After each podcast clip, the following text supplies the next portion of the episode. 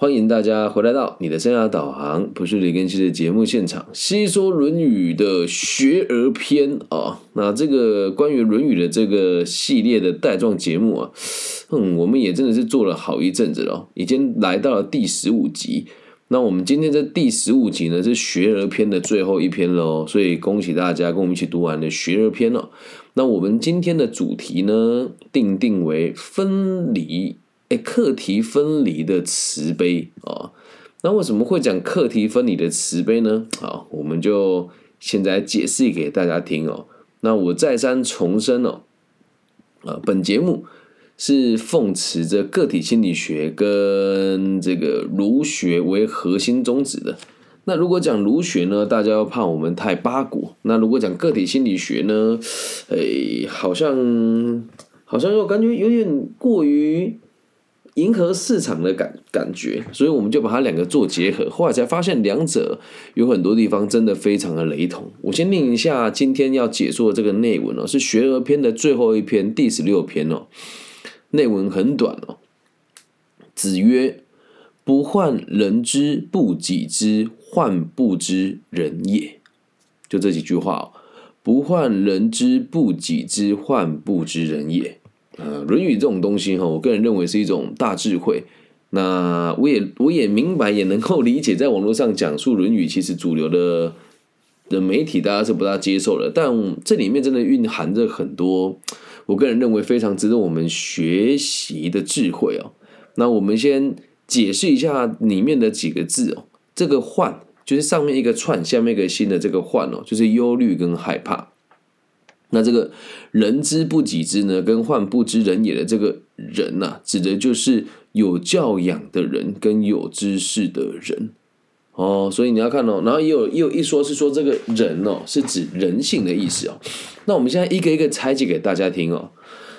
如果从白话文来讲，子曰：“不患人之不己知”，这是不担心这个人，就指别人，或是有教养的人，或者是有知识的人。不己知，这个己就是自己的己，就是不怕这些有教养的人不了解我们。后面这句叫“患不知人也”，而要担心的事情是我们不了解这些人的想法是什么。那这么一句话，为什么说呃隐藏的道理很深哦？其实老实说，在前两天我去修平科大演讲的时候，有一个老师哦，呃看那个。气势哦，应该已经七十几岁了，但是看起来就是有当过要职领导的人哦。然后呢，慈眉善目，上我的课呢也是温温顺顺的在后面看着我。结束了之后跟我说：“哇，我觉得你上的很好。”然后就个直觉说：“哎，老师你也读经书跟《论语》嘛？”他说：“对，我也读《论语》哦。”那这样子的交谈呢，你说差在哪里哦？我在讲课的时候，我知道这个老师是这个业界的大佬。我在台上讲课的时候，我多害怕他觉得我是个年少无知、年轻轻狂的老师。如果我没有读《论语》，我可能会这种担忧嘛？那你说我心中有没有？其实也是有一点点的啊。那这是第一种状况，我害怕别人哦认为我的知识是装出来的，或是或是不理解我的这个知识是什么，可能会产生误会。好，这第一种有可能误会的状况。那第二种呢，是我担心别人不理解我，很有可能我讲了之后别人不听啊。那第二个状况也跟大家分享，某一次啊，我在在苗栗的某一间科大演讲，然后讲到了一题哦，我说大家有没有想过，信仰这个东西很不错，但是有很多人却使用它来做一些很奇怪的事情，就比如说了，耶稣出生在两河流域，那耶稣为什么是白人呢？然后当下有个学生就暴走了，对，他就生气了。我就提出我的想法，我觉得我好奇，我也想理解嘛。然后他就生气了。那这个是不是就是如果我害怕别人不了解我的了解，或者误会我的认知，这也是一种人之不己知。然后第三种哦，是怕别人不知道你是谁啊，就是有这种认为自己是以一切核心为中心的人，觉得自己应该要让大家都喜欢，应该让大家都能够理解。然后第四种就是我自己会也会犯的错，就是我总是认为每一个认识我的人都应该推广我的立场跟理解我的需求是什么。在我开始读《金刚经》跟这个个体心理学还有儒学以前，我都会觉得啊，那个谁很糟糕啊，都不会跟别人推荐我的节目内容啊。然后第五种事情是，我教了学生，也都告诉他说你该怎么做比较好，该怎么做会比较适合，但是他打死就都不听。我说：“哎呀，你怎么会这样？也是人之不己知嘛。像刚刚就有个学生跟我说：‘老师，我好像被传直销骗了，我该怎么办？’我说：‘那你上我的课是白上了，是不是？如果没有学《论语》，我一定会跟他讲：‘你活该啊！’啊，他说：‘你怎么都不听我说话呢？’然后可能会替他很生气啊，内心很焦急啊。但是，一旦读了《论语》之后，学而篇呢，就是告诉我们为什么要学嘛，跟学了之后为什么嘛。这个‘换’这个词其实很有趣哦，‘换’啊。”换这个词跟是什么意思呢？我来跟大家解释一下。我们读书呢，不能不求甚解啊。跟大家解释一下“换”这个词啊。呃，“换”的这个意思哈，其实就是担忧、跟害怕、跟担心哦。虽然有一句成语叫“患得患失”嘛，啊啊，或者是说得到病哦，也是其中一种。那有的时候会用用为名词哦，名词就是灾难跟祸害。哦，所以这边我们讲的就是所谓的心中挂虑跟担心，哦，忧虑跟担心的意思。所以患就是那种心中有一串东西的感觉。哦，这个在我们这个方言里面有个说法叫做揪成一个球，揪心啊，心里揪成一串的感觉。哦，就是换的意思。那这个换其实说的很有趣哈。我们刚刚讲那么多奇怪的这个认知啊，其实格局放大就知道都没有什么问题。但是什么叫做格局？哈？那我们就必须得讲一个东西，叫人性。那为什么说格局跟人性有关呢？呃，《论语》啊，讲的是一种管理的方式，并且是管理一个城邦或是一个地区或是一个群体啊。那这里面呢，跟个体心理学逻辑很接近哦。这边要补充一下，很多人都觉得个体心理学讲的就是要确定要这个。确定个体的完整性，可是你回归到根本，就会发现个体心理学讲的并不是我个人，而是我和你、你和他、跟我和我的听众和武汉这个世界，所有人都是一个个体，所以一定无法摆脱人这个东西。那你越了解人性哦，你的格局就会越大，你就不容易心情不好，你就不容易担心那些不必要的担心。那。为什么我说读了之后会很有感触的原因，是因为你把它通篇读完了。现在学而篇刚读完嘛，还记不记得学而篇第一篇我们讲什么？应该还有印象吧？学而时习之，不亦乐乎？有朋自远方来，不亦乐乎？人不知而不愠，不亦君子乎？而我们都常常常在讲《论语》这里面讲，就是要我们要当个君子嘛。然后前面也有也有讲过，在学习的过程当中，就是要切磋琢磨。成为最理想的样子，而如果天底下每个人都是君子，那事情不就好办了吗？那我这边孔子就在为这个君子下一个更，也不能讲更新吧，就是帮他中整一下所有的这个首尾呼应哦。我们之所以要学习，呃，第一段有讲嘛，人不知而不愠，就是别人不了解我们，或是别人对我们的知识，呃，暂时没有采纳。而不愠，这个愠就是生气，也不生气。那到最后吼，你已经越来越有本事的时候，你会变成是忧虑，就觉得明明就我是最好的，怎么你就听不懂呢？的那种感觉啊。所以啊，这边用一个故事哦，跟大家分享。我以前不要说呃，也是好，就是以前哦。我对于每一个来找我求助的朋友，我都会认为这个事情就这么解决就好了，怎么你就不去做呢？啊？然后往往呢说了之后就跟我预计的都一样，然后到最后呢他又不照我的方式做，然后出了岔子呢才会问我说：“哎呀，怎么会这样？哎呀，怎么会变成这个样子？哎呀，我怎么会犯这个错？”那以前我都会很生气，就说你就要怎样怎样，然后遇到人家不听话的，我就会直接不理他，或者是直接跟他讲说：“像你这样子的状况就不要再来打扰我，因为你根本就不想学我的东西哦。”那这个就是患人之不己知啊，你就是很想把自己脑袋的东西放在别人脑袋当中啊。那后来你就知道一件事哦，这个行为是错误的。为什么？你要站在他们的角度出发。为什么我们今天的题目叫做课题分离的慈悲哦？对我周遭亲近的人要做到课题分离哦。我是觉得哦，如果我跟他是主从关系，那我对他肯定可以课题分离啊。为什么？他的能力比我差，本来就是我来照顾他嘛。那他要怎么样？那他自己做决定，我可以看着他成长。所以对我女儿，我没这个问题哦。但我对我其他平辈的朋友，像我姐姐啦，或是我的这个工作上的伙伴，我就还是会觉得说，就怎么这么简单的事你们不去做，这么简单的道理你们总是不明白，然后就会很生气。那这个换吼，其实有时候就是我有听过我的这个，我有教几个讲师嘛，我听过他们在私底下怎么说的。他说，其实更新老师好像都很怕别人比他厉害，但其实真的不是这么一回事哦。我这个忧患哦，跟我心里面这个认为你们这么做是不对的，是因为真的很担心呐。大家年纪相仿，有的年纪还比我大，然后就这么多年过去了，我入这个行业也六七年了，就是看你们这样载浮载沉，我看了也觉得很难过。然后慢慢的，我们彼此之间把距离拉开，我无法再跟你们当朋友了。那时候心里面的感觉真的是差。然后前几年哦，甚至去某些地方的时候，我是跟局处的领导走在一起讨论事情哦，用餐。然后其他我的同行老师就都是哎很羡慕我说你怎么会跟这些人走在一起啊？说啊更新你好厉害哦，怎么会开那么多不同的公司啊？这样子。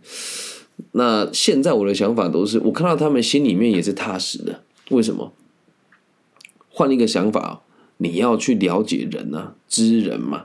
我看我的前辈，那如果每个前辈都能够跟你一样的话，那今天我李更新也无法这么快就拔出头来。那如果每个人都跟我李根熙一样的话，那我的存在也没有那么有价值了。再来，我认为我们学习儒学跟学习佛学哦，其实也都是冥冥之中注定好了。怎么大家年纪相仿，或者是大家的这个生活背景也也很雷同，甚至很多人的这个我们讲说在学界的成就，或是在这个官商界的人脉都比我还要宽广。那为什么偏偏就只有我在这个年纪会来读这些东西，而且还愿意在网络上每天公开自己的想法，并且接受各种不同的公审？那你就要去理解啊，你和一般人不一样啊。而这个知人哦，讲的人性哦，人性其实我们要讲哦，他是善良的，但是呢也是无知的。人都得需要经过切磋琢磨，才能够成为君子。所以这边。并讲的并不是不患君子之不己知，而是讲人哦，就是一般人。然后患人不知人也，哦，就是后面的人哦，可以解释为人性。那一般人的心里面呢，其实都是怠惰的。那什么叫怠惰？就知道要减肥，可是不运动；知道要这个让自己好看一点，可是就是不不把自己的饮食做控制。人性不就是这样吗？那如果你自己想当圣人，要把每个人都当圣人看。说不过去吧，对吧？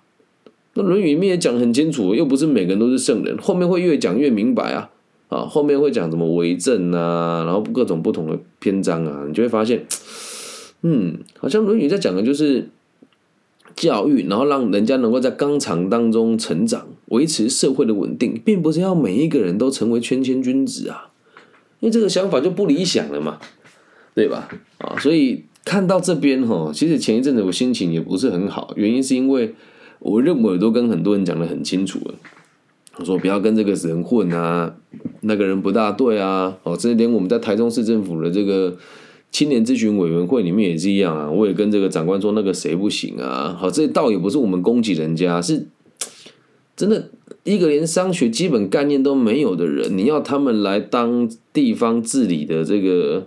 政策的领导意见的考量，这说不过去吧，对吧？那我的想法并不是想要阻挠这些人，就是成为有权势的人，而是希望他们可以学习不一样的东西。哇，前阵遇到这事情我就很气啊。然后还有我的这个朋友们跟我说，让我去当义工，然后帮这个团体做了很多宣传，然后很开心在里面帮别人，就是互相打气呀，然后说我们在做的事情是对社会有帮助的。可是。回归到一个，因为毕竟生活圈不一样了。我们讲心灵脆弱的人就是脆弱的人，他们会习惯上网看一些这些鸡汤文章啊。但是我的社交圈周遭都是经济状况比较好的朋友们，他们就跟我讲：“哎，更新你有看过这个吗？”就有人问过我啊，说你有看过这个吗？我说我看过啊。他们说这个东西真的会有用吗？哦，甚至有人是参加了活动之后跟我讲说，我真的觉得这内容还好。但是从我的角度出发，以前我都觉得很气，就是明明就讲了，为什么你们不听？他后来现在的想法是，就是人性啊，你得让他们去经历嘛。所以最后这句话用个简单逻辑跟大家分享，并不是说，哎，一定要每个人都听你说话，或者是人家不知道你就算了，也不是这么不是这么说的。后面这句话很有智慧哦，他说：“患不知人也。”只要你知道这一群人跟能够站在他们的角度思思考的话，并且做到客观的课题分离，这不就是一种慈悲心吗？你知道他这么做不对，你也知道他这么做对自己没有帮助，但是你一样愿意去帮助他。你要做什么是你的事，我要怎么坚持是我的事情，课题分离嘛。好，那什么叫慈悲？即使你伤害到我了，我也愿意承担。嗯，就像我常常跟我周遭的朋友讲说，不要去参加那些没什么意义的东西。人家说李根庆怎么那么自以为是呢？你凭什么说人家不好？然后我就说，因为他很浪费你的时间，而且成效不彰。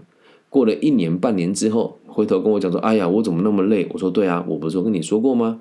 然后这时候又会回归到根本，又有人说啊，李根庆你又自以为是了。但没有关系，我会继续用我的方式身体力行给大家看。我也会有动力不足的时候，但我从来都不跟别人抱团取暖。我也会有觉得我有志难伸的时候，但我从来都不会找就是不要说成就比我差啦，经验比我差的人讨论。那我每天都在成长，每天都在进步，而我身边某一些朋友如果不愿意的话，以前我都会说，那你就不要跟着我混了，你那么差劲，走开，我没有你这种朋友。现在想法我改变了。既然哦，你眼前这个你改变不了，或者眼前这一群人改变不了他，那问题不是别人，而是你自己。所以后面这个不知人也是可以是复数的哦。什么叫复数呢？某 A 不理解我，那没有关系，我一样照顾着某 A，理解着某 A，然后看着某 B，然后同时让 C、D、E、F 也都看着我。哎，李庚希在这边做这件事情，如果你愿意的话，你就可以加入。所以这个心胸开阔了以后，你就会发现，真的，你要与其是叫别人了解你，还不如你去了解别人。那其实这边引用一句我很敬重一位前辈哦，范江老师哦，他说过一句话：因为理解，所以谅解啊。嗯，那用这样子的角度出发，跟大家分享，如果你和我一样是一个有理想、有抱负，并且会有这种范仲淹所说的“先天下之忧而忧，后天下之乐而乐”的朋友。那不是为了个人的名义，不是为了个人的这个权利，不是为了个人的钱财来做教育的人，那我觉得这一集真的也很值得你听一听。毕竟坚持把事情做对的人真的太少了。而且这一集哦，要送给我身边很多把事情做对的前辈，因为在他们身上我也看到了这一个特质啊。比如说修平科大的林慧老师，他不管调到哪个单位，之前叫生涯规划嘛，然后现在又到这个课外活动组。他都会站在是我不管别人怎么讲，或是我不管学校的政策方针是什么，我希望我做的事情就对学生有帮助啊。然后也还有这个已经准备离开青年职涯发展中心的我们的协会总干事张玉豪先生，对他说：“我才不管别人怎么想呢，我们要做的事情是对群众有帮助啊。”然后也要感谢东海大学现在在这个博雅书院负责。这个职涯教育的蔡嘉信老师跟着他十几年了，永远都是看到他挨骂，然后永远都是看到大大家对他批评，但永远都是看到他默默的为大家付出。所以我也看过很多目前的当权者，就是确实没有这种心胸，也没有这种气度啊。但也不能讲说什么 什么妖孽当道，就是你仔细观察，其实这个也不是批评啊。我们台中市的这个教育局的局长。我也很认真的想跟他讨论这些问题啊，但他们对于这些事情就好像不是那么的用心。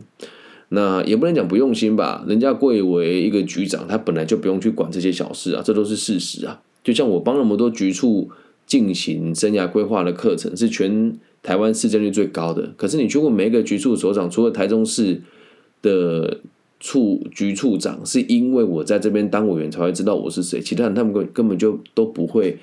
理解我是什么样子的人啊？所以如果要用这样的角度去看每个长官，真的你很难去接受这里的每一位老师，甚至是我在学校某一些就业辅导师的主任，这么多堂课，他们可能连我是谁都不知道。对，然后像修平科大的老师，就真的虽然在这间学校我们的成绩不是那么的好，但月秋老师、月秋主任还有前主任永正主任，他们真的都会很认真的来理解我在做什么。那这边我要特别感谢修平科大的这个学务长。他有真的很酷哦，他就说怎么这个公文上来，哎，我没看过那么认真的主管哦，怎么那么常看到李根熙这个人？于是他真的就在晚上潜入我的课堂，在旁边听听完之后说，嗯，还不错。从那之后呢，他就也很认同跟很支持我在做的事情是什么了。所以如果像如果在以前哦，你看那个主任来看你上课，然后你如果自己心虚，或是觉得自己做的不好，你会觉得说啊，他不来跟你通知来看你，心里不舒服。可是实际上这就是能够理解的，我不觉得这个冒犯啊，我也觉得哎这样很棒，他能够来听我上课，我能够接受。所以当你心胸宽大了之后，你就会发现哦，如何真的能够心胸宽大，就是要了解人性。不要去想着别人会因为你的付出而有什么改变，而是要像太阳一样的存在，跟大家讲，不管你发生了什么事情，或者你犯了什么错，只要你愿意学习，我随时都在，我随时都在啊。那如果我付出了，你们不听也没有关系啊。咱们修行就是一辈子的嘛，君子哪是三天两天就可以完成的目标呢？对吧？那以上就是这一集全部的内容喽，希望大家喜欢哦。不患人之不己知，患不知人也。那如何知人呢？啊，后面呢我们也会跟大家讲哦。那在下一集呢，我就会进入这个西说《论语》的第二个篇章哦。那第二个篇章呢，就是为政篇哦。那主要是涉及孔子认为这个为以为政以德的思想。如何谋求官职、从政为官的基本原则，学习与思考的关系。那孔子本人学习和修养的过程，温故而知新的学习方法，以及对于孝悌道德范畴的进一步的阐述哦。那其实从我的角度出发，所谓的为政就是管理嘛，也是管理学的开始了。所以前面讲的是我们为了什么而学，或是学了的目标是什么。下一章要讲的就是关于如何做一个好的管理者啦。那以上就是这一集全部的内容了。西说《论语·学而篇》在这个第十五集告一段落，下一次我们就会进入《西说论语·为政篇》。感谢大家今天的收听。如果你也喜欢我的节目的话，请你帮我分享、订阅加按赞。也欢迎大家用各种不同的方式赞助本节目。就老实讲，最近也是做了有点。呃，也不能讲倦怠吧，就是啊，不患己不知人，呃，不患人之不己知，患己不知人。对，要理解人性，要了解大家也是需要耐心的，也要理解人性，其实也都需要耐心跟考验。所以做这集也送给自己，希望自己可以继续坚持下去，希望自己可以继续读圣贤书，然后。分享给每个需要的朋友，也期待我们节目的存在可以带给这个世界更多安定的可能性。我爱你们，谢谢大家对本节目的爱戴以及收听，请务必帮我分享、按赞加订阅。那如果你也愿意的话，可以多多在你们的各个不同的社群媒群、社群媒体的网站帮我分享。希望我的节目可以让更多人听见。大家晚安，拜拜。